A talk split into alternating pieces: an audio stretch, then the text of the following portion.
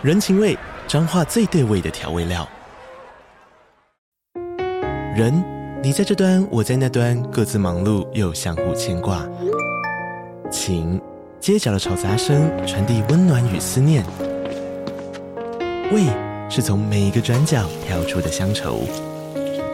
这里是彰化县政府 Pocket 节目《彰化早咖》，我是主持人内克。从彰化大小事各具特色到旅游攻略，透过轻松有趣的访谈，带着大家走进最在地的早咖。准备好了吗？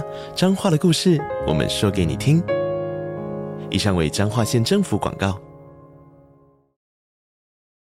Hello，大家好，欢迎来到尼尔喝牛奶，我是尼尔，我是我飞。大家应该可以听出今天的环境声音有点不太一样，对，就是我们今天。很难得的四人出击，对，我们上次去预秀应该也是三个人而已，嗯、就我们跟伟慈嘛，对，真的是难得的合作特辑。因为有人买了很多器材，所以他终于可以派上用场。对，我们终于可以就是简 简易的完成四人录音了，对。但今天这个不是重点，对，不要再回到器材的问题。对，好，那我们今天是跟那个一个正在进行集资中的杂志叫做《Om 一个人生活》合作。那其实当初。他们发信来的时候是跟我们是说，问我们可不可以有兴趣推广。那我想说，因为我觉得主题蛮有趣的，所以就问对方说，哎、嗯欸，那要不要就直接来录音这样？嗯、对，所以就有了今天的就是活动。而且我觉得他们的杂志企划应该还蛮符合，算是某一个呃文化群体的定义这样子，因为它是 focus 在自己一个人生活这件事情，这也算是诶、欸、近期就是。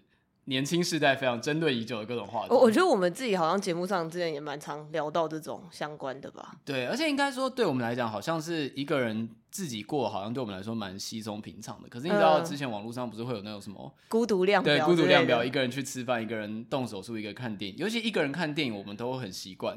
对。可是我们很多，我其实真的很多一般的朋友会觉得，哦，这件事难度很高，这样，嗯、或者他觉得看电影这个社交活动。嗯。好，那我们先。不要自己闲聊，开始闲聊，对对对，不好意思。我们先介绍人家出场。那我们欢迎就是今天的来宾是那个 On 一个人生活的，目前是主编的佳宇，还有做行销的芷萱。Hello，Hello，大家好。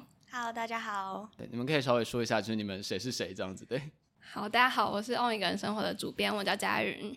呃，大家好，我是 On 一个人生活的行销芷萱。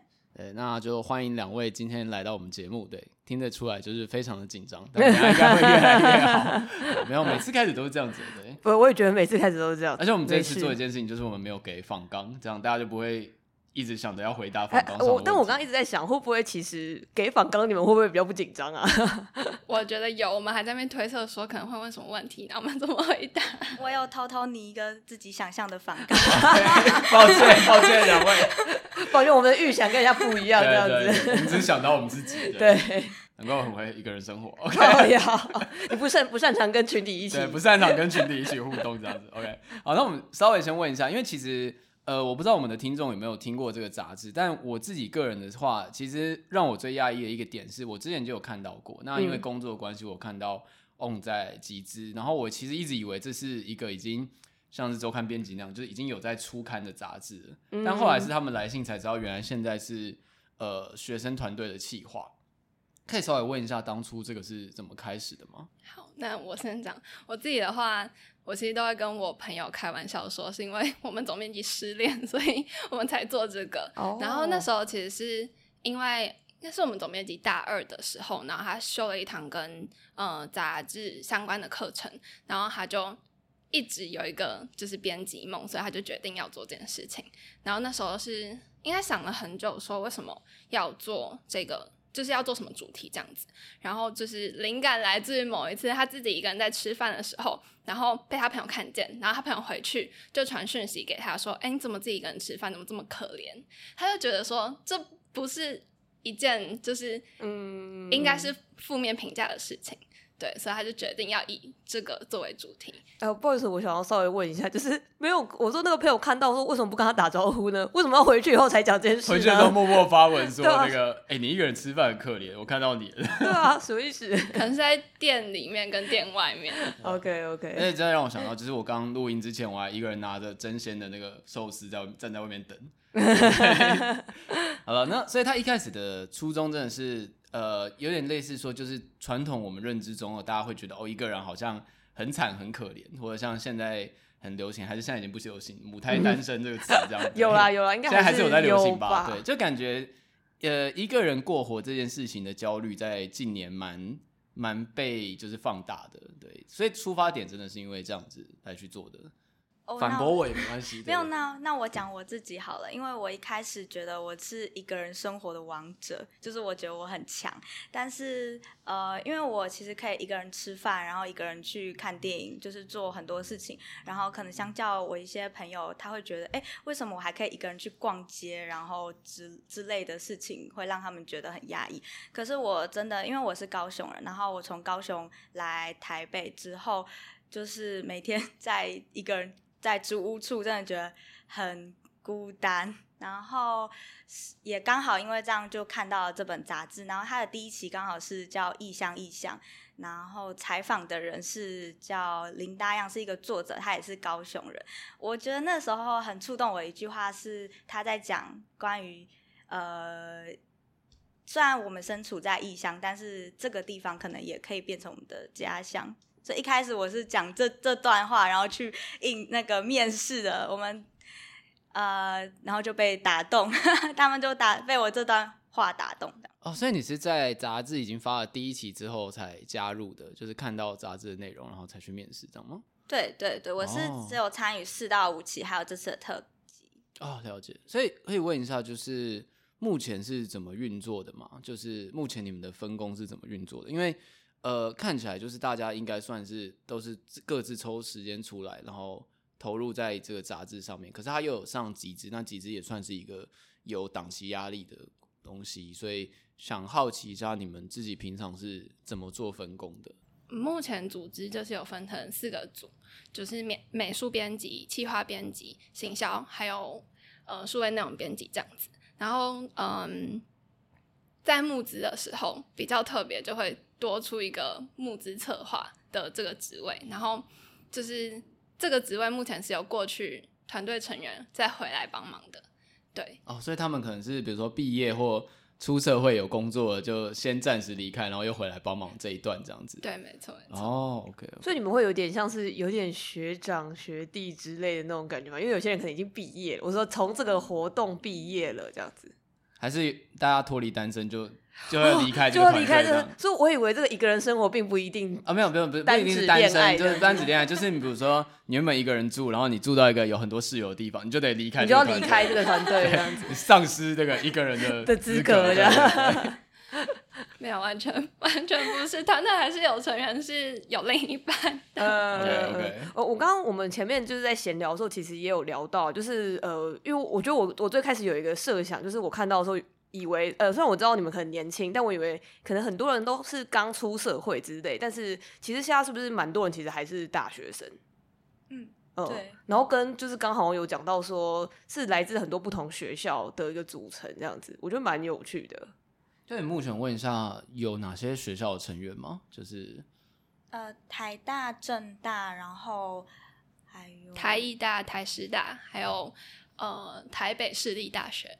嗯，但都是北部的学校，这是一个北漂北漂限定杂志的。哦哦，所以如果你是台北人的话，不能讲，开始自己在那边。你如果一个人住家里，不算一个人生活。对啊，对，因为刚刚我们前面 也在聊说什么一个人生活，就是说什么呃，好女儿就说哦，我们也很擅长。我就想说，我应该不算，我觉得我自己有自我认同比较偏向啃老的类型，不好意思。其实主要是因为我们还是会有实体开会这件事情，所以。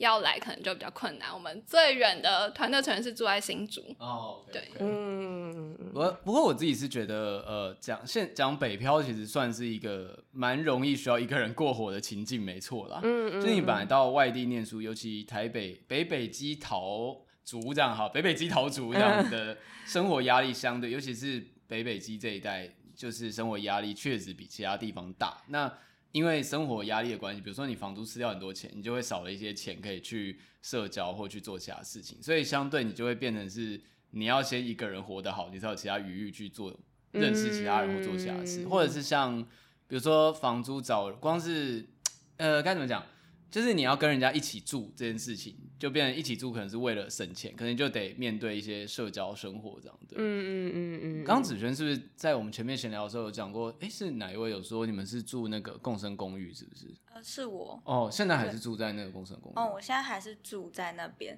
所以我是不是要被踢出这个一个人生活的？没有，我觉得这算是一个就是 social 生活的挑战，因为像我的话，我之前也去看过像九楼那种公寓，然后。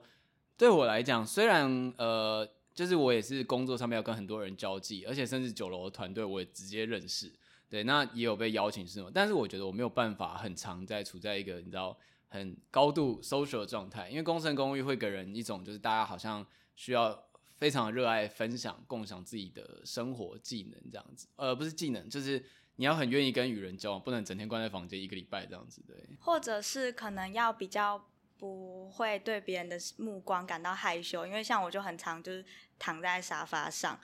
呃，这样算是霸占公共的领域吗？反正我付钱应该还 还行吧。但可能有些人会觉得啊，人这样走来走去会有点害羞，但我还好，就是很自然的在使用电视，很自然在使用那边的 Switch 跟所有一切沙发。你很像美剧里面回家会看到那个室友，就是那个 六人行之类会打开门会看到室友在客厅的那种印象。好赞哦！就是你把它讲成是六人行，突然就觉得好像活得像情境喜剧一样。不是，可是像情境剧里面那种就是共同生活的感觉，嗯、就是我们大家都。会觉得很向往，全世界人看都觉得六人行好看，可是实际上真的要跟人家，我觉得要住到这么像跟室友像家人一样，其实那个难度蛮高的。而且应该说他们都会把冲突化成笑点吧，但是你在真实世界里面没有办法。冲突，突对。对啊。好，那我们回到杂志来讲哈，就是选题上面，因为除了刚最开始讲的，就是呃主编失恋，所以有了那个感情相关的，后来好像有。呃，就是有像我们现在手边有看到，包含像身体独白，就是异乡异乡跟告别进行式这些选题，目前是怎么去做去决定那个主题的呢？目前会是由企划成员们一起发想一些，就是可能每每一次会发想二到三个主题这样，然后会在呃全体开会的时候，然后问大家的意见，觉得这个怎么样？然后通常都会蹦出一些新的不一样的想法，对，因为。嗯、呃，那他的族群会有限定，像是呃年轻人嘛，或是就是读者学生之类的。应该说，因为像我看到有一期叫做那个、嗯、那个告别进行式这样子。对，那我我分享一个比较私密的经验，就是因为像我们家是单亲家庭，那我妈也是一个人住在南部，所以现在随着年纪大，当然大家就会恐慌，比如说呃，第一个就是老老年就是可能交际圈会变小，或者是。最直接就担心，比如说在家里发生什么意外，我们赶不回去之类的。那这个事情算是现在蛮普遍的一种老人家恐惧，因为就算就算你不是单亲家庭，可能两个老人在家也是会担心这件事情。所以只是好奇说，嗯，他除了对于就是年轻人之外，会有想过未来可以，比如说针对一些一个人生活但不是年轻人的族群去延伸吗？有，这其实是我们一直在思考的问题，因为呃，我们过去会参考说，我们买过我们杂志的客群大概的年龄年纪是落在哪里，然后刚提到的这本告别进行式刚好就是怎么讲跨越了那个我们原本设定的年龄限制，因为其实我们最一开始出的时候是想说要在升上大学这个阶段到刚出社会，所以大概是十八到二十五岁。这个客群之间，对，然后后来做这一本的时候，就有蛮多四十岁以上的人，就是以上的读者来跟我们反映这件事情，对，然后我们也有接收到一些，比如说像第三期我们做单身非单身，然后就有人讲说，就是可能我们四五十四五十岁的人也会有交友的需求，也会有就是单身的情况，那为什么你们不写一些跟这个相关的内容？嗯、对，所以我们之后有。要朝这个方向努力。哦，我们之前节目有推荐一个实实境情境剧，叫那个《爱在山林间》，不知道有没有看过？就 Netflix，它就是日本做，然后是找那个全部都是三十五岁以上的熟龄族群来做那种恋爱配对的情境节目。对，嗯嗯，我觉得是相关的，我我也不能说产业，但是我觉得相关的讨论应该只会越来越多吧。对啊，因为毕竟就是大家活得太久，哦，不是活得太久，大家大家的平均寿命不断延，对，抱歉，大家的平均寿命不断延长，对。对，而且我觉得这是回扣你刚刚最开始讲说，好像就是近期比较多这种呃一个人生活之类的这种东西的讨论。我其实也是在想说，比较是可能 maybe 我们上一代大家都很习惯某一种群体主义式的生活这样子，然后但是呃我们这代虽然已经知道说，其实你可以不用这样，比如说其实你可以不用结婚，然后你可以不一定要有对象或者什么之类，但是对于那接下来要怎么办，或者是但是人还是会有那种你想要跟人接触的这个欲望，要怎么去。呃，缓解他也好，或者是就是接受自己一个人生活的事实之类的，我觉得好像比较是我们这个世代才特别有的命题吧。对啊，我自己的感受是，虽然大家都会把自己视为个体，就是我们是要一个人去处理各种事情，但其实现在是一个，我觉得就是虽然大家相对冷漠，可是是一个蛮呃集体生活时代。会这样讲是因为。比如像是你需要什么服务，你都可以找人代劳，而且是瞬间手机一个 app。比如说你要吃的、要采买 Uber 之类都可以搞定。嗯，你要你要计程车也是 Uber，你要急救也有一键急救 call out 这样之类，甚至你要找看护都有相关的 app，或者你开个打工这样，就是你其实呃你其实是有在那个群体里面，只是它是一个很冷漠的资源网，然后是可以用金钱去衡量的。哦、对，就是你你并不是只要你有。一个人，你有能力的话，你其实可以享受一个很完整的服务。它是一个服务，对，它是一个服务，但是就是一个可选择、可取、可呃，但是嘛，可自选的服务。你不要的时候可以瞬间把它割舍掉。嗯、但我们传统上认知的群体生活，应该是像是比如说家庭、室友那样，就是呃，或是靠一些地缘关系之类的。对对对，嗯、然后就是它是变成是他们会支援你，可是。你遇到困难的时候，你也没办法轻易的把它割舍掉，这样子。嗯，但确实，如果大家本来就是从这个很个人可以可选择的时代活上来，我觉得蛮必然的会走向就是以自己为主这样。对。嗯嗯。但大家还是心理上会有一个跟传统的拉锯啦。对，就是像。包含说，其实我一直很好奇“母胎单身”这个词到底是从哪里流行起来的。就是以前 以前确实大家也有单身焦虑，可是没有没有到没有这个词，对，没有到这么沉，把你那个就是你根本还不但能谈恋爱，前面十三年都被算进去这样子。对，就是我对我好奇的是不是啊？难道你要两岁开始吗？对啊，就是前面这段应该不能算，零岁开始指腹为婚，不能被算进去，就是人生胜利。你说像童养媳类那种吗？对对对对，不好意思，话题离题了。你们你们自己的话，有自己最喜欢哪一期的期数内容吗？就是你们针对这些主题。我自己的话会很喜欢呃异乡异乡跟告别进行式，就是可能都是比较有点偏离开或者是跟告别有关的，因为我觉得每一次在离开，我是高雄，然后离开高雄的时候都有一次的告别经验，然后呃随着这个告别的时间。怎么讲？长了就觉得好像也变得麻木，就不会再觉得像以前大一的时候会觉得很难过。然后慢慢的，现在已经在台北五年了，就有一点觉得嗯习惯了吗？可是我其实并没有很喜欢这样习惯的感觉。可是又在买票的时候感到哎，很不想要买，因为根本就买不到的那种感觉。好，我 你。好，我自己我自己是比较喜欢第五期我所热爱的，因为那时候在做的时候会觉得，呃，整个团队特别有活力，因为就是我觉得大家都是因为热爱这件事情或者这个主题才聚集在一起的，所以在做这期的时候就会想到很多，其实。热爱不是说一定要什么很大的事情，有时候生活上的一些小确幸，它也可以是一种热爱。所以在做这期的时候，会有一种很温馨，就是自己一个人也可以很快乐的那种感觉。嗯，我觉得蛮好的，因为之前我们就有提到说，因为现在就变成是大家很多事情都要分享到网络上，可是就会变成是你可能只是一个小兴趣，可是大家就会。一直问说，哎，那你做这个可不可以赚钱啊？有没有什么发展性啊？嗯、但你可能单纯就只是喜欢做那件事情。比如说你喜欢做菜，不一定要去当厨师这样子。对，你喜欢烤甜点，你不一定要。大家就会觉得好像随着所有人都可以看到一些数字的时候，大家就会觉得，哦，那我应该。呃，做这个事情的时间，我应该要计算它，或者它有什么效益，嗯、会带我给我什么发展之类的。而且我觉得，就是好像之前也有聊过，就是说，因为可能也是这种，因为社群软体之类的关系，所以大家好像，比如说在做这个自己一个人做的很开心的事情的时候，好像也不免俗了，还要把它录下来，或者是干嘛，然后就是 PO 到网站上，好像这样才可以去证明说，就是我一个人生活也可以过得很好之类的。但其实我我相信这世界上应该有一堆就是完全没在用社群。呃，社交软体，然后自己一个人，就真的是一个人过得很开心的类型，这样。突然想到，on 一个人生活应该可以创造一个 tag，就是 大家觉得自己过得很好的时候，就 hashtag own 一个人生活。我刚才我刚才稍微有点批判这个行为，然后你马上想了一个行销方式。抱歉，就是我那个行销职业病。对，我自己会觉得我们嗯不会是非常擅长一个人生活的人，因为如果就像伍菲说，如果我们真的很擅长一个人生活，我们就自己在自己的生活过好就好了。嗯、可是这个杂志有点像是呃。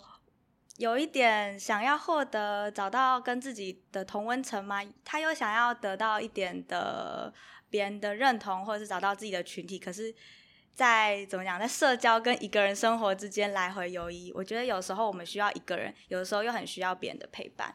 嗯嗯嗯嗯，那应该也是帮大家舒缓这种各方面的焦虑。对，而且刚刚回先回扣一下，刚刚芷瑄提到那个。北漂回家的问题，我不知道你是不是这样想，但对我而言，因为我像我在台北，已经算是从念书到现在，应该算住了十年这样子，所以它已经超越我任何一个时期待在家里的固定时间这样。因为我呃小时候家里可能会搬家或什么之类，所以我现在感觉其实呃虽然家里是老家，但其实对我自己的生活而言，我回到台北我租屋处，对我来说才是最放松的事情。就那个才是我现在呃心理上面真正比较认同的家。我觉得就是这是为什么尼尔都会在路上被人家认为是台北人这样子。呃，对，不是不是这个原因。对，但先不要离题，先不要离题。对，我不不会，我我就没有离题啊。我是说，我觉得这听起来像是你的自我认同，你就会觉得你的家在台北啊。对，但不是台北这个空间，呃，不是台北这个地方，而是我住的那个、嗯、我我生活的那个地方。嗯、对对对，我也可以在台东或者花莲之类的，但主要是因为。那个地方是我自己掌控、自己布置，然后自己去安排我的生活步调的。比如说，呃，像洗碗机或什么之类，没有洗碗机，讲错了。我想说，你怎么会有洗碗机这种东西？好爽哦！突然讲出自己的那个梦想，对，住家梦想，对，就是那些家电什么都是我自己选购，所以对我而言，那个才是我现在生活。所以我反而不会像以前那样有一种啊，回家又要告别，又要去到一个陌生的地方。这里对我来讲就已经变成一个。呃，我比较熟悉的地方，对，嗯，我我觉得我可能也是在一个转换期，就是其实现在我在台北也开始有了自己的生活圈，然后有了呃同事，就是工作跟自己在大学有的好朋友，然后住的地方的室友，就是开始建立一个一个的社交圈之后，跟高雄的联系开始变少，所以就是在这个转换的过程中。我还没有很习惯自己的转换，可是我慢慢的感受到自己的转变，那同时也会有一点觉得很失落，可是又觉得这好像是必然会发生的情况。嗯嗯嗯嗯嗯。那现在，嗯、呃，因为我们现在手边拿到是之前募资有出过，大概是六期吗？还是五期？五期，五期的杂志。然后现在是在做新一轮的集资在挖贝上面。然后第一期的主题是衣橱嘛？对。就是我自己的衣橱这样子，对，那可以稍微介绍一下这个题目，我非常有兴趣，对，所以我不知道你们有没有听我们节目，但是我非常的就是我在我们的听众之间被称为就是 UQ 看盘师，对，他很自豪于这个称号，就是 Uniqlo 分析师这样子，嗯、就是 Uniqlo GU 跟各种日牌，我们都会在我们的 DC 群组里面就是详细。就是讲他的穿搭或者是分析什么之类的。是我在 DC 群组里面。哦，真的？真假？那那你有在说话之类吧？没有，就是默默潜水看大家聊天。OK OK OK OK。那是一个群魔乱舞的地方。好，那这里的衣橱它其实是一本特辑杂志，就是它跟。过往的呃封面设计，还有内容的安排，然后包括页数等等，都有很大的不同。然后我们当初会想要做这个主题，其实是呃我们之前的美术编辑的组长提出来的。然后就是因为我们可能呃团队的核心人物都对穿搭有点兴趣，然后我们就提出这个提案。然后但是我们其实呃整本杂志的主要内容不会是。着重在穿搭，虽然有提到，但是我们更希望大家可以就是，嗯，怎么讲？就是希望大家可以知道的是，就是衣橱这这个空间其实是蛮隐私、蛮私密的。就比如说，大家在邀请朋友去家里做客的时候，其实朋友如果想参观，他会就是你可能可以带他去看客厅、厨房、呃，厕所，甚至是你的房间，但是不会有人会邀请朋友说，哎，你要不要看看我的衣橱？或者是朋友也不会主动要求说，哎，我可以看一下你的衣橱吗？对，所以它是一个其实是一个极其私密的地方。然后我们团队在讨论的过程中，就是大家也会各自分享说，哦，我们会把什么一些比较特别的东西藏在衣橱里面。对，所以我们觉得它是一个跟自己非常非常有关联性的一个主题。嗯，我我觉得我可能是惊悚电影看太多，我第一个想到比较特别的东西，我刚才是想到，对，说嗯，可以藏在衣橱里面的东西，嗯。嗯 而且我刚刚听的时候，我在冷汗直，我想说是我交友经验有偏差嘛？因为我很常就是人家来我家说，哎，你看，这我买的那个衣服，然后开始翻衣服。我觉得是吧？我的衣橱是不是我的衣橱是没有门的，是开放式的，是那个铁架型的，很像那个展示架那样。对。但我觉得这是表示，因为你很自豪于自己的品味啦。啊，对，这样讲被讲出来有点害羞。然后跟那个我去朋友家的时候，也会去看看人家的衣服。哇。男性友人，男性友人，对。哇。你后面我跟你说，你本来没有补那句话还好，你一补听起来更奇。怪，但我我我觉得呃回应一下，我觉得蛮蛮合理的，因为我自己好像也是不会，就是我觉得都是朋友来我家，然后我都会很担心，就是哦我房间很乱，我就先把东西全部都先塞在衣橱里面，把它关起来，然后讲说这样你就看不到了这样子。说那个 dirty secret 就会被收进去。对对对，把所有肮肮脏秘密，就是物理上肮脏的东西塞进去。我现在如果觉得就不要靠近那个衣橱。那呃，所以他其实不只是关注于服装方面吧，而且是关于说衣橱这个空间里面大家会怎么样？那里面有办法呃有办法透露就是大概有什么主题吗？还是说现在这个是要先保密？对，那个募资网站上应该也都有吧？对，募资网站上有，就是比较多会是可能呃你跟衣橱之间的回忆，比如说呃我住在里面。对，之类的，就是像躲猫猫这件事情，就是你跟衣橱之间的一个互动方式。然后其实可能有些人他，嗯，怎么讲？他会把很多东西，就是不能见的东西藏在衣橱里面。那也是，就是你跟这个衣橱之间很深层的关联性。对，会往这个方面走。我突然想到，衣橱里的读者，他最早不就是在衣橱里面录的？哦，对耶，有一个 podcast 叫《衣橱里的读者》，那他为了隔音的关系，它真的就在衣橱里面。哎，还用 iPhone 录而已，这样。对对对，而且呃，我不知道大家知道，就是衣橱其实是一个很好的、最廉价的隔音空间。所以像那个日本有个歌手叫阿斗，就是现在日本最当红的一个蒙面的。不露脸的歌手，然后他也是最早都是在他家的衣橱里面录音，对，嗯对，那他就嘿，请说。这让我想到《孤独摇滚》里面第一集，哦，对对对对对，波奇 也是在那个衣橱里面，对对对。我觉得是哎，因为我觉得那个可能是有点像是在你房间里面最合理，然后可以塞下一整个人的一个超小的空间吧。主要也是因为衣服可以吸音啦，所以像我们之前我忘记有没有提过，像。如果你在家没有录制环录很好的录制环境，其实就是在一个都是棉被，或是最最简单就是盖在棉被里面啊。你家衣橱够大，你就是进到衣橱里面录。嗯嗯嗯，对。而且呃，我有我有看了一下募资的网站，然后也有提到，好像也有找像衣橱医生之类的吧。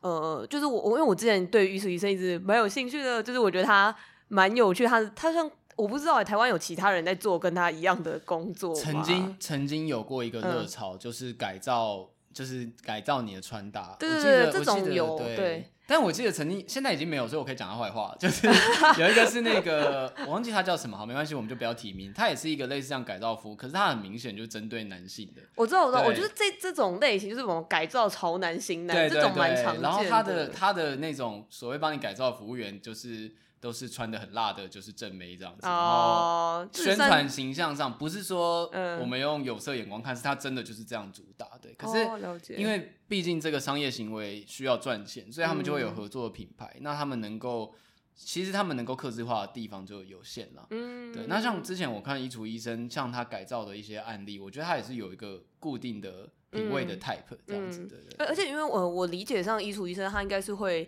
有点像反过来帮你，我不知道那算是极简吗还是怎样，就是有点像是去看你的现在拥有的衣服，然后去帮你现在做的东西做个诊断这样子吗？对，他是会根据你本身个人的品味，然后去帮你做整理跟规划，就比较不是想要改造你这个人，应该是说从你这个人的本质上去做一些。细小的变化这样子，呃，而且我我我不知道什么内心帮他分类，会有一点像整理收纳术那一派的人这样子，那一派的 整理师，对，这也是一个就整理师嘛，对对对对对，就是那呃，我想知道是说，那为什么我这次会突然想要做一个，它应该算特辑之类的吧？嗯、呃，就是然后刚好也有问到说它的厚度跟前面那几个都有点不大一样。哦，对，我也想问这个，因为之前感觉是、嗯、因为它感觉也是一个特定主题，但之前的主题好像也不是有直接关联性，就感觉各期拆开看也都可以。那这次的特辑跟之前的有什么差别呢？它其实也是一个就是。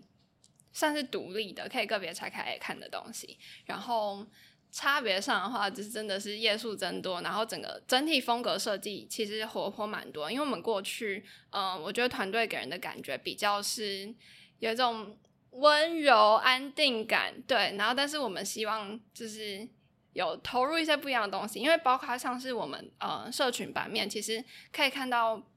有蛮多色彩的，但是我们自己在做嗯纸本的时候，就是希望给人家一种比较平静的感觉，但又觉得好像少了一点什么东西，就是我们想要跳脱那个框架，嗯，对，所以我们这一次的用色就比较大胆一点。哦，对，然后因为我觉得我们之前的五期都有点偏向呃比较文艺，然后收录了很多。散文类的文章，然后这次我们有增加一些比较实用性的，因为我们叫自己的衣橱，所以除了一些比较感性的，像我们有邀请不同的创作者来撰稿之外，我们还有一些漫画专栏，或是真的是实用的穿搭指南之类的，就是在生活杂志跟译文杂志间找到一个我们自己的定位。嗯嗯嗯嗯嗯，哦有，我好像有看到有邀一些。那叫什么啊？就是有一只熊，熊 熊漫画。对对对对对，会这样画一些蛮好笑的漫画的人，这样子，嗯，就非常感谢他们愿意跟我们合作。嗯嗯嗯嗯，也有肖以辉的那个肖老师的那个稿件，对，嗯嗯嗯嗯，而且我记得我在看那个网站的时候，好像有看到一小段，但我不太确定那个是某一个专栏的内容吗，还是什么的，就是讲到好像是一个。类似阿嬷还是什么之类的吗？然后就是在讲这个阿嬷的穿搭还是什么的，就是我觉得蛮有趣的。就是因为我原本也是比较想象都是可能哦，就是年轻人或是二十出头到三十区间的这种呃所谓的穿搭要怎么穿啊什么的。我觉得能够有一个比较中老年的对象蛮好的。有没有听过那个万寿洗衣店吗？有，对，就是两个，他们就是会，他们就是一对开洗衣店、嗯，我知道，我知道，对，然后就会把人家那种。过季忘记回去拿衣服拿来穿搭这样，虽然那个好像是他孙子弄的。我们原本有想要要房，但是没有回应。哦，早说嘛，帮你牵人过去哦。对，我我自己觉得蛮有，然后我刚刚一直很想要给一个，就是很就是很讲一个很干话的建议，就我觉得这种特辑最好上面就是要印那个完全保存版。就是 对日系的那个 Pop Eye 之类的杂志，就是 Pop Eye 之类的杂志都喜欢，就是他们也会做特辑，比如说电影特辑或者是什么。我觉得还有一个特辑是什么老年老人年金特辑，然后它的标语就写说什么，就是到死就要把钱花完这样子。哇，好帅哦！然后就写那个完全保存版之类的，只要加上完全保存版，就算内容都一样，看起来就会特别想要珍藏它。提供这个建议，因为我觉得会被这个拐进去的人。天哪！对，而且因为应该说，呃，这个领域真的是可以，就算是只做了这一期，它也可以延伸到蛮多的。因为有点像是说，它可能是一个大全集，但其实之后的期数还是可以针对这件事情去讲，这样子。尤其像穿搭自己本身都可以出那么多杂志，对。嗯，而且因为我好像也有看到，就是有类似有去该说揭露嘛，就是呃读者们的自己个人的衣橱嘛，我觉得蛮。对对对对，我觉得蛮可爱的，就是有种很像是呃，因为我延伸，如果刚刚你有说那种后面每一期都有这个小专栏的话，就很像是以前都会有那种读者来来信嘛，或者读者来书之类。我自己也会觉得说，如果可以看到别人我不认识的人的衣橱，因为就像刚刚说的是一个很私密的东西，我觉得蛮有趣的。开始要觉得要在我们频道上做这件事，对对对，想我想 偷一下梗这样子，偷一下梗，对，叫他们来把他们的衣柜开箱起来的，因为我想到的是说，大家衣柜里面都会有一些。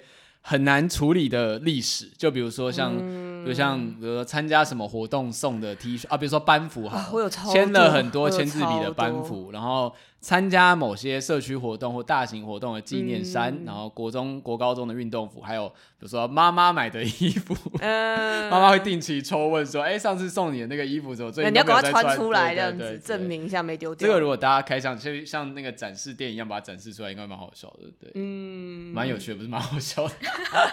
我今天一直用词非常的非常冒犯，我的天呐，对，嗯，那你们两个自己对于自己的衣橱有什么想法吗？好，我先说好了，就是我其实没有特意一定要选什么样的品牌，就是，但是我有一个自己喜欢的风格，就我可能比较喜欢日系，或者是偏可能深系吗？我也不知道，就是有一个大地色的一个色系这样子，我会大概是这样去选。嗯、所以有时候我可能会去东区，或是拿那个可能也是没有特定品牌，可是我觉得它好看，我就买了。嗯嗯嗯。我自己的话，如果讲具体的衣橱的话，其实我房间有。两个东西，一个是衣橱，一个是衣柜。那衣柜这个东西就是它是抽屉式的，哦、对。然后衣橱是那时候，嗯，我搬家的时候，然后我自己设计，然后设计了一个 L 型的，然后就是里面有一个很大的空间，就是它不像嗯一般的衣橱可能有很多分层，它就是有一个空间是独立的，你人可以窝在里面的那一种，哦、对，好酷哦、所以就是。衣橱对我来讲，就是我小时候的记忆，就是我会玩躲猫猫，然后就会躲在衣橱里面，然后就是怎么讲？我觉得它跟我童年经验有很大的连接，然后会想要继续保存这个东西，即便我已经长大了，即便我不会再玩躲猫猫，我还是想保留一个这样的空间。对，嗯，你说你是自己设计的？就是因为那时候搬家嘛，所以就是一些家具就是重新，就是看你是要订系统柜还是什么，就是自己想。你要怎么装就怎么装。哦、对我可以感受你到你对这件事情的热情，因为你在讲这件事的时候，你明显离麦克风更靠近，就那个 波形波形直接往上冲这样子。对我觉得很有趣，而且我我很同意刚刚前面讲说，就是说衣橱里面常常会有很多，哎，该说是陈年旧物吗？还是怎样这样子？因为衣橱在各种作品里面本来就是一个充满魔法跟可能性的空间。你说像是纳尼亚之类的。其实如果有人把那个电影里面或者是卡通里面衣橱捡起来，应该会蛮感。比如说哆啦 A 梦是从衣橱出来，纳尼亚是开衣柜的，就叫出柜故事。对对对。OK。而且我第一个想到其实是那个陈绮贞那个什么躺在你的衣柜吧，对，我那个在我那个年代，我小的时候，因为我那个小时候的年代是一个很有名的都市传说，大家都说说哦，那个歌词虽然这样说，但他其实是在讲什么，反正一些恐怖的事情。你们两位还知道陈绮贞是谁吗？我会完蛋，他他的表情，那我刚才都不会不知道吧？没关系，哎，我想听你说，是是真的不知道。知道，但是没有听。OK OK，没没关系，没关系，没没有没有要一定要听。没有，你刚刚刚说那个小时候在里面躲猫猫，长大也可以在里面躲猫猫。嗯，确实，而且我我刚刚想到另外一系列的会躲在衣柜里面，都是那个就是惊悚片被杀人魔追杀的时候，会有一幕就是从衣柜里面看出来的那个场景，这样子。对，没关系，你不想上班的时候，你也可以躲在衣柜里面哭啊。呃，我可以躺在床上比较舒服。这我想到我之前看的一部电影，就是叫《蓝丝绒》，然后里面就有一一幕，就是那个男主角，他就躲在那个衣柜里面，然后透过那个缝隙，然后去看那个那个女女房那个女房客，她在里面做了一些私密情事。知道。而且他们看很多的那个呃国外的那种衣柜，会把它做成像是那个有点像百叶窗的那种形式，这样子。对。哇，我们一直在。破坏人家对衣柜的美好回忆。对，我刚刚想到是，想象我刚刚想到是那个什么，有布莱德比特哦，不对，那个片叫《即刻毁灭》，科恩兄弟导，然后布莱德比特在里面就是演一个蛮傻气的店员，就他就是躲到人家家里面的衣柜里面，就。嗯最后打开，然后他就被那个人吓，他就被一枪干掉了，这样 直接一开始就大爆雷这样子。没有啊，不过你也有说他好像在最开始就直接没有那个片名就叫布莱德比特之即刻毁灭，他在里面就真的很很快就毁灭了。好了，不好意思离题了。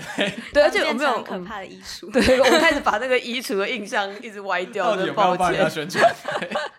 没有，我刚刚本来要讲的是说，说里面有很多就是陈年的东西，因为像我自己就是我其实没有什么穿搭品味，但是我自己非常喜欢收集 T 恤，就是我看到 T 恤就会忍不住一直买，所以导致我后来也不是我特别喜欢穿 T 恤，而是。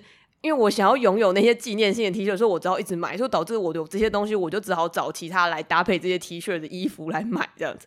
然后到现在就变成说，很多 T 恤其实因为你洗久，它就很容易变皱皱的，或者是就是其实已经不大适合穿了。但我就一直舍不得丢掉这样吧。嗯，你的 T 恤应该多到可以办一个展览。就是你知道，我之前一直很想要把它，呃，我想要做一个网页，然后就是有点像是那种人形纸娃娃，然后把我的那个 T 恤就是都把它，就是无论是拍照还是干嘛，然后把它放上去以后，我就可以把它处理掉了这样子。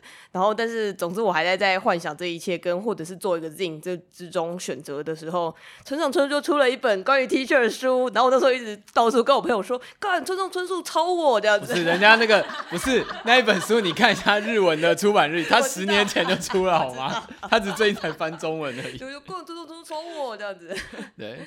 哎、欸，好奇那个衣橱特辑里面会讲如何丢掉衣服这件事情吗？或处理？有断舍离这件事情。因为我觉得衣服真的算是一个蛮难丢的东西，但是就是如果你不丢的话，你很容易配合不适合你的衣服去买更多，就是哦，对对对，对对对对，就是因为通常所谓大改造，其实常常都是缺一个一整套换掉的勇气，而且我觉得大家在买衣服的时候都会有个迷思，就比如说。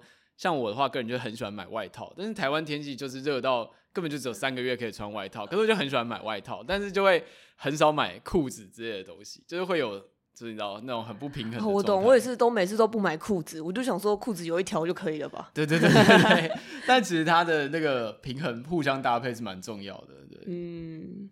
呃，我想问一个超实际的问题，因为刚刚前面有讲说，就是呃，比如说你们在那个呃，就是告别式的那一集吧，就是有话有收到一些就是那种年纪比较大的读者回馈之类，我就反过来想问说，哎、欸，那这些东西到底是要去哪里买啊？就是请问我在这这个裤裆哪里可以买到呢？对，请问哪里可以买到呢？这样子，对，就是就这些人是怎么对啊？这些人是怎么接触到你们的？哦，其实我们在官网上，我们有还有我们的呃 IG 上，其实有购买表单，就是一直都开着。只是最近集资的关系，我们把那个表单关掉了。哦，哎，但是 其实不太明显嘛，嗯、大家其实不知道哪里可以买到。对，但其实我们一直都有开着我们的购买表单。呃，所以你们没有像寄卖之类的吗？哦。寄卖这件事情呢，我们有跟就哦，我要宣传一下，我们十月二十号，我们的总编辑品文会在呃立书店，然后有一次的演讲，然后我们会跟而立书店合作寄卖，它是我们唯一目前合作的书店。你说十月二十号是不是？十月二十号。好，那我我得在十月二十号 前把这一集剪完。对对对。我们录音的时候最。就是我就要一直限制我，不能讲一个具体时间，不然每次我都要剪得很。对对对对对，这个连假期间我会搞。没关系，给他一个压力，对，让他赶快剪。哎、那好奇，所以就是没有其他的寄卖点了吗？对，对目前是没有。对。那既然聊到宣传问题，其实我蛮好奇，因为目前呃，现在 OWN 就是类似像是大家算是一个从学生计划延伸出来，然后大家有点像自主抽时间，那不主要的盈利来源就是以集资的收入来去支撑。印刷的费用吗？那之后会想要走到就是变成一个算是正式的编辑部，就是大家可能有固定薪水，然后固定出这个杂志，就是。变成一个正式的公司，类似像这样子吗？啊、呃，其实我们一直都有想要朝这个方向走，因为我觉得大家在这里花了很多时间、很多心力，也希望可以就是用薪资来回馈大家的努力，这样子。嗯、因为除了热热情之外，还是有需要一些实际上的回馈来支撑大家对杂志的热情，所以我们就是有呃投一些像是台积电的一些计划，然后一些创业创新创业的计划，这样子就持续也在写企划书。目前有在征团队成员吗？要不要顺便宣传一下？对 我们之前有征过一一次，但其其实差不多都大家都还蛮踊跃的，有收到很多的来信。这样之后的话，如果我们招出六期，有可能会再有一次的招募。哦，对，我个人是觉得，因为第一个就是现在本来做纸本杂志，纸做纸本杂志很难，是一件大家公认一直都是这样的事情，但其实还是会一直有新的。杂志诞生，比如像是呃之前像秋刀鱼就算是成功做起来的例子，然后周刊编辑是延续大志，然后 Verse 是拿类似像政府补助这样子起来的，嗯、所以就我个人是蛮蛮喜欢这类生活型的杂志的啦，所以才会问这个问题，因为像我自己就买很多那个 Popeye，虽然。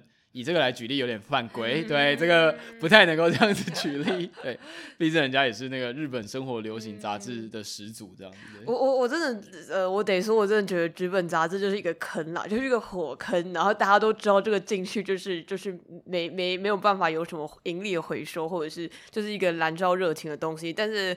我相信接下来还是会持续的有各种人 跳入这个火坑，这样子，对对对，对，对我我我现在呃，我这样讲并不是用一个旁观者的角度来讲，而是我自己在出镜的这个心情上嘛，就是也会觉得说，因为呃，我们的节目的听众应该也知道，我之前有做一些电影的小志之类的这样子，然后虽然我们规模非常小，就是从头到尾只有两个人在做这样子，但是真的每一次都超累这样子，对，我最近又在做一个新的别的东西，也是。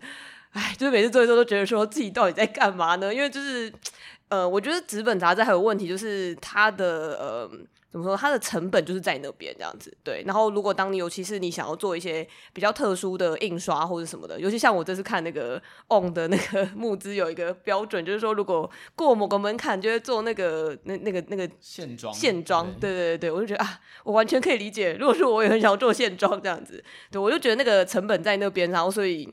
剩下的那些呃心力的成本就只能自己来吸收，这样。我觉得两个人要做出版品真的很 很有挑战性，很厉害。对，然后因为包括我之前就是有参加一些讲座，然后就问到说有在做相关的团队，他们可能一个编辑部就是这怎么讲，一个编辑部大概就只有四五个人，然后要去完成一期杂志这样子，然后就想到。可是我们团队有十五个人，就正式成员有十五个人，我就觉得天哪，就是有很多人其实是真的很喜欢，嗯、做杂志这件事情，或是很喜欢我们的嗯、呃、on 的这个理念，然后进来、嗯、就会觉得只是特别感谢，因为大家都其实都是无仇的在做这件事情。嗯、对，我觉得蛮早期的杂志，尤其小志，大部分的状态都是这样子，都是，而且这种就是因为。呃，是用热情在做，所以才能做自己喜欢的东西。因为如果一开始考量太多盈利，大概主题就不会长这样了。对，嗯，我觉得确实是，而且主要魅力之一。呃，而且那样子很容易，可能我觉得，嗯、呃，我觉得当然如果有更长期的，就是呃，例如说它可以有。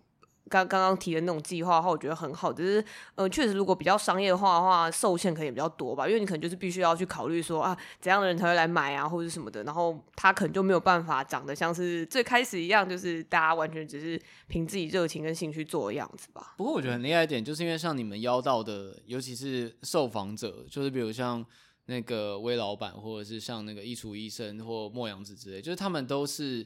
算是现在一线的红人这样子，我那时候会以为这是一个正式的杂志，也是因为觉得蛮厉害，是原来学生计划，然后可以去邀到这些人。因为像我自己是做行销职，那我猜测啊，就我猜测大家们也是觉得你们的理念蛮好，因为通常要这些很忙的，比如说网络红人，他们要抽出时间来，像对他们而言，可能呃。业配什么的宣传是他们熟悉的事情，可是要产出内容，比如说写字或受访之类，本身其实是一个对他们来讲时间蛮负担的事情。可是你们可以做到，我觉得蛮厉害的。我觉得这算是学生团队的一个小小优势，就是大家会特别照顾我们，对，所以我们也很感谢。对，我也是看到信件，想说哇，居然是学生团队，那我一定要那个。对我，我我听到说就是大部分都是学生的时候，也是觉得说哦，就是我我我原本以为大家至少有有出社会，结果呃我感觉到那个年龄的落差。我们下次 我下次那个 sales kit 也要写说哦，不好意思，我尼尔和暖是两个大学同学，就是。哎、欸，你这样说没有骗人啊？我们没有骗人，我们是大学同学没错，十年前这样。对，揭露揭露部分揭露资讯。啊，但我觉得这本来就是学生时期的一个那个，对啦。而且重点是你们有做上募资，我觉得那算是一个成绩的代表啦，就是那个算是一个执行力的代表。因为像我们以前我们是念设计系的，那也有同学真的毕制就是直接去啧啧募资，就是那个曾经做一些产品红极一时的。我忘记有一个环保杯跟春池玻璃合作，就是我们学弟妹做的，对啊。就我觉得这本身就是一个，说实在，其实跟社会人士。没有执行上面，当然，呃，公司盈利什么那个先不管，但执行上其实做的事情跟社会人士其实没有什么不一样，因为像我们做集，我也做过集资，那要上泽泽，你就是那些该跑的流程、该做的宣传，那个其实都是。省不了，而且是跟年龄无关的，越早做反而越好嘛。我觉得确实是，就是有种呃，我觉得另外一个心情是觉得说，哦，你们在大学的时候就可以累积这么多经验，真好的那种心情吧。就是我这样一直边讲边听起来像老人臭，听像老人臭这样子。对，就是呃，应该是说，因为我的心情是觉得很很厉害，就是呃，像我蛮之前的时候，好像也才可能五五年前之类的，我那时候看了师大附中吧，他们也有在出校刊这样子，因为他们好像一直也都有在出。但是我那个时候看了他们那个最近一期的，也是类似像杂志的形式这样子，然后那个厚度也是，我觉得几乎跟 on 差不多了。然后我完全被吓烂这样子，我想说一群高中生，但是他们做那个，呃，他们当然可能内容没有办法找到就是这么厉害的内容什么，但是那个完成度或者是那个执行力也是让人觉得，就是。现在现在年轻人都很厉害的心情吧？哎，可以问一下你们两位，就是在做杂志期间，你们自己有什么非常喜欢的杂志，或是就类似理想的杂志对象这样子吗？我自己的话，我蛮喜欢一个杂志叫做《Magazine B》，那它就是每一期都是，哦、它其实期数跟期数之间没有什么关联性，但是它每一期都很嗯。呃着重在做某一个主题，比如说某一个品牌，或是某一个城市，然后那一期就会很认真的去讨论相关的事情。然后我觉得它整个编排设计，也就是让人看起来很舒服，对，嗯、就蛮有质感的感觉。嗯，真的是杂志界的标杆，我也很喜欢 Magazine B。他之前在台南那个。忘记那个旅店叫什么，就是大家去很，oh, 你大概知道我在说什么？我知道我在说，突然突然忘记他名字啊，算了，没收钱，不用不用帮他讲，反正就是台南大家都会去。圈圈街。对对对对对对对，永永圈。没有。好，总之就是他之前在那边有快闪店，我不知道还有没有。我自己也蛮喜欢 Magazine B，然后他也是。那个算是杂志界的标杆，因为一起就是做一个品牌。嗯，重点是他可以仿到那个品牌很深度的地方，都不知道他们怎么混进去的。混进去？不是你有，不是你有做过访谈或合作就知道，就是你要去问到公司高层，你真的要有一点人脉，不然我懂了。对啊，对。那芷瑄这边呢，就是有自己喜欢的杂志内容吗？杂志的话，我现在第一个跑到我的脑海里面是，呃，它叫。Bi-monthly，然后他可能没有出值班，嗯、其实我不太确定，因为我是负责社群行销，所以我就会算是我们的对标嘛。然后一开始也是 这样讲，会不会会不会应该不会好，我们想要效仿的对象，然后还有小日子。对，就是一开始。你刚刚说的是那个吗？Bill Bill's Monthly 还是？对，是这样念的吗？我忘，其实我没有，其实我真的都念错。不是，因为他们的名字 B I O S Bios 还是 Bill Bios 对 Bios，而且但是你如果只搜 Bios 会找到那个电脑机版的。对，完全找完全找不到他们。还是这件事情，他们行销有跟我抱怨过，我没有连接过，但是这个没有办法改。对，那时候有问过他们总编辑说为什么会取这个名字，然后他就说要去问他们老板。没错，我得到的也是这个答案。而且我记得，总之我现在也搞不清楚他到底怎么念，但是我记得好像其实大部分人念是念错了。对对，对，好像很多人念 bias，但我听他们自己念是念 bias。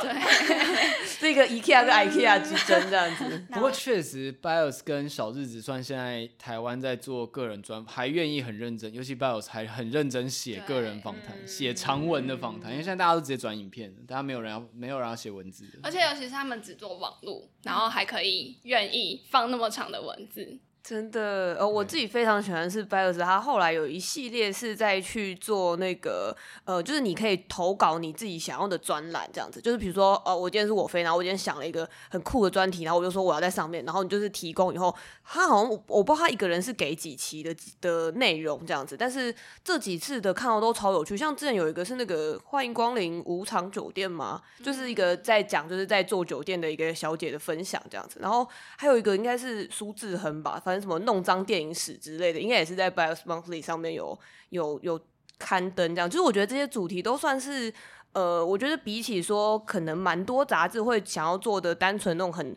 很日常感或者是很清新感，就是刚刚那几个主题对我来说都是蛮有刺点的吧，就是很很特别这样子，我觉得很厉害。嗯，对，而且 Bios 如果你是他们合作伙伴的话，每年年节像中秋收到的礼物都很漂亮。开始暴露一些，对，暴露一些商业机密，这样对。呃，我自我自己的话，我我们很久以前其实有做过一集在讲实体杂志，大概是我们节目刚开始录的，嗯、忘记第十几期吧，很前面，很前，大概四五年前，那那时候就有提到，就是我很喜欢一个已经停产的杂志，叫做 Colors，嗯、然后它是由一个很大的衣服集团赞助去做的文化杂志，然后。它是一个全球性范围杂志，所以他们每次探讨主题都很酷。比如说，它有一集叫“去购物”，那我们的通常购物想的都是买一些日常的东西，可它的购物就是包含呃什么全球最大的农产市场，甚至有什么枪械市场或者非洲的就是食品市场什么之类，就是有各式各样的，你会觉得他们真的是，我真的是需要有有赞助才可以去做的事情，对，因为他们那个完全就是没有赢，他完全就像是文化杂志带你去深入地方，然后也，然后那个因为他本来就是成衣品牌，所以他的广告业也都做得非常漂亮，对，但他最终收掉，因为他被他被 Zara 跟跟 Uniqlo 打死了，对，那个那个成衣品牌叫班宁顿还是什么吧，曾经很大，然后后来后来没落。对，我我忘记我那一期有没有聊过，我猜应该有，但是我嗯我自己印象比较深刻，我很喜欢是那个 Little White Lies 这样子，哦、是一个电影杂志，台湾上也还有在进，对对对，它就是嗯台湾进的地方应该就是那种会进。进口欧美杂志之类的地方嘛，或是一些艺术书店之类的，反正它就是完全是以电影为主题的呃一系一系列杂志。然后重点是它每一期的主题真的都是美到疯掉这样子，就是他们都会专门请一些呃很独特的插画家去画每一期的封面，所以他们每一期的封面的风格很有可能差超级多。比如说哦、呃、上一集是很扁平啊，然后下一集可能是很写实的绘画什么的。那个周刊编辑策略，就是大家看封面就想买这样。对对对对，然后跟就是他每一期的也是企划力超强吧，就是是比如说。什么？呃，我记得有一期是可能在讲每一个国家的餐桌上面出现的东西也不一样。那当然，这个主题都是电影的嘛，所以就是在电影里面各国的餐桌这样，或者是就是这种很细的，比如说呃，也会做一些导演专题，比如什么魏斯安德森专题的话，那他可能就是把魏斯安德森的呃每一部电影，然后都把它画画成可能，比如画成一个食谱，画成一个什么地图之类的。哦，这样好像是那个诶诺兰那一期应该是地图吧。就是他就是在你翻开大概前十页，就是他最火力展示的部分这样子，所以可能他就把诺兰的那个呃天能他们可能创造出来的空间，或者是呃那个 Inception 之类里面，他们不是有一些那种房子倒转什么之类，全部都把它画成是平面的地图这样。总之，他就是这系列就是完全是我觉得影迷都会看得非常开心嘛，就是那种。呃，我觉得我我跟我朋友当初在做电影电影的时候，我们该说是也不能说是对齐的目标啊，就是我们很憧憬他们这样子。对对对，我觉得插图真的非常的重要，就像我们现在随便翻开影片，对，就是这种小插图会让人家觉得整理，呃，就是这个资讯有被再重新整理过，而不是只是。摄影照片或是文字而已，就是对于实体杂志来说，我觉得是一个蛮重要，也是大家想收藏的部分。嗯，我我自己在翻 on 的时候，刚刚也有看到一些是那种，因为我自己是很喜欢做那种比较游戏化一点，或者是比较有趣的那种企划。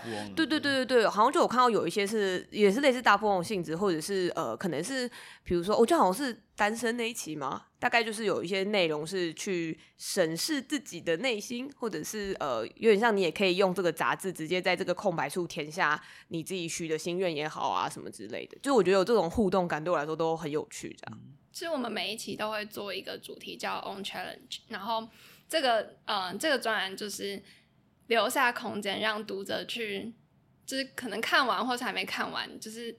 留下空间让读者去思考，说哦，自己对于这个主题有什么想法，然后就是让他们留下一些可以自己动手做的一个地方，这样子。嗯对对，而且因为我觉得这样对于可能读者来说也比较有参与感，这样子嘛。对，就比较不是很单方面、很静态的，就是接受资讯了，而是我自己可以产出一些东西，这样。嗯。好，那最后就是，如果听到这边就是已经有想要去买 ON 这个杂志的话，现在在那个挖贝上面有集资，你只要搜寻 OWN 然后挖贝的集资之类就会有。那就是这里有一个那个尼尔喝牛奶专属的折扣码是尼尔喝牛奶二零二三 OWN 小写，就是那个 OWN 是小写的，大家就是使用的话就是可以折抵就是三十元，然后就可以在募资期间使用，这样对。就是哇，好难得有这个折扣码型的叶配，一直一直很想要，一直很想要念一次这样，很久没有念了。对，你应该要用那种很广告的方式念它才对。OK，好，所以要再一次嘛，等一下。哦，那刚刚的不算，我们再来再来说。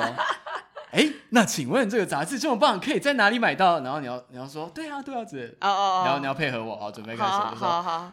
哎，那现在听到这边，大家是不是就是对《ON》这个杂志很有兴趣？哎，那这么棒的杂志到底要去哪里买呢？哎，这边就有一个三十元折扣专属折扣码，大家就是可以使用。来，大家记清楚，现在如果你有纸笔的话，一定要写起来哦。哇哦！尼尔喝牛奶二零二三 OWN，再一次，尼尔喝牛奶二零二三 OWN，大家只要上挖贝平台就可以使用这个折扣码喽。哇哦，怎么这么棒？耶！Yeah, 我们放一个那个。罐头音效，等下我要听一下，我有点忘记是哪一个，哪一个是拍手。你等下按成嘘声。等一下，等等下等下，我一定要我一定要我要听一下那个罐头音效是。我刚就想说你应该要按一下罐头音效才对。啊，居然忘记了这么重要的事情。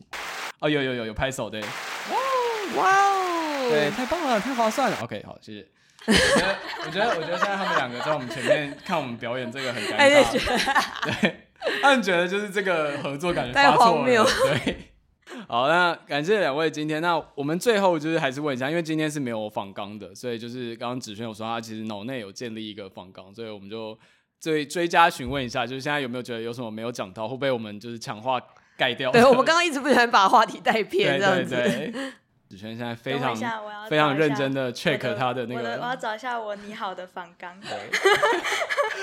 这个不是脑内，其实有个实体的访纲。实体的。哦，就是。为什么自己的衣橱跟一个人生活的相关是什么？这是对主编的灵魂拷问吗？对，好，其实这个部分刚刚前面有讲到，但是我想要补充一下的是，我们目前收到蛮多读者回馈，是他们对于自己的衣橱或是穿搭这件事情没有什么兴趣，他们觉得跟嗯、呃、自己本身的关联性不高，但是我会觉得说，就是。就像我们前面提到，其实这期杂志不完全是在讲穿搭或是风格这件事情，更多的是跟你自己呃本身的连接。比如说，你会想要把什么样的东西放在衣橱里面，或是你自己个人跟呃衣橱有什么样的互动性，会比较是这方面的东西。对，嗯嗯嗯，我觉得我觉得可以理解，就是呃，因为衣橱有点像是也会收藏很多回忆的一个地方吧。嗯，哇，那是可以衍生很多主题，比如说自己的预测。自己的阳台，嗯、自己的厨房，哦，就各种家里面的自己自己的冰箱，对对对，嗯，哎、欸，其实我觉得可以，我觉得会蛮有趣的，就是尤其光冰箱。比如说团队成员，就大家都不准都不准预先准备，直接拍照打开冰箱看会发生什么。我记得我有看过类似，好像是文博吗？还是哪一届的那个？好像就有做过，就是一一个社群宣传，但它不是一个真的很大的计划。然后就是去拍说什么插画家的冰箱啊，然后什么歌手的冰箱啊，或是呃文学家的冰箱。我觉得我觉得是，而且会很容易看出你你对于这件事情的在意程度。因为像比如说朋友家的厕所，有人就是什么都没动，就是直接像比如说那个。瓶子啊，瓶瓶罐就直接放在马桶或者是琉璃台上，欸、我我就是这样子，对。对，然后有些人就会特别弄一个木架子，然后上面摆满东西，还摆杂志，然后还摆蜡烛什么之类的。你也是那种会去外面买那种就是好看的瓶子，然后去把补充包加进去，补充包加进去的人，就不要用原本的丑瓶，我要把它弄得像饭店一样这样，对。对对对，对但我觉得我觉得这个主题也蛮好的，对。提供大家一个 idea，怎么变反怎么变反向许愿？太太不好意思了。我们期望 On 的接下来的发展这样子。嗯、好了，那我们今天节目就到这边，感谢大家今天的收听。如果你喜欢尼尔喝牛奶的话，欢迎在 Apple Podcast 跟 Spotify 就是订阅分享我们的节目。那现在除了 Apple Podcast 以外，Spotify 也是可以留言评价的。如果大家有看到的话，可以给我们一个五星的好评，留下你的感想。当然，就欢迎追踪我们的 IG，加入我们的 Discord，还有我们的 YouTube。IG 主要是跟影评跟就是我们的文字相关的内容，对，虽然它是以图像为主的，嗯，对。然后那个 Discord 就是我们平常就是大家听众之间的互动群，是一个千人群人呃群魔乱舞的群组，对。嗯、然后 YouTube 的话，主要就是直播跟尼尔做的器材影片。感谢大家今天的收听，拜拜，拜拜。你们可以一起说拜拜，我们再一次好了。对，感谢大家今天的收听，拜拜，拜拜。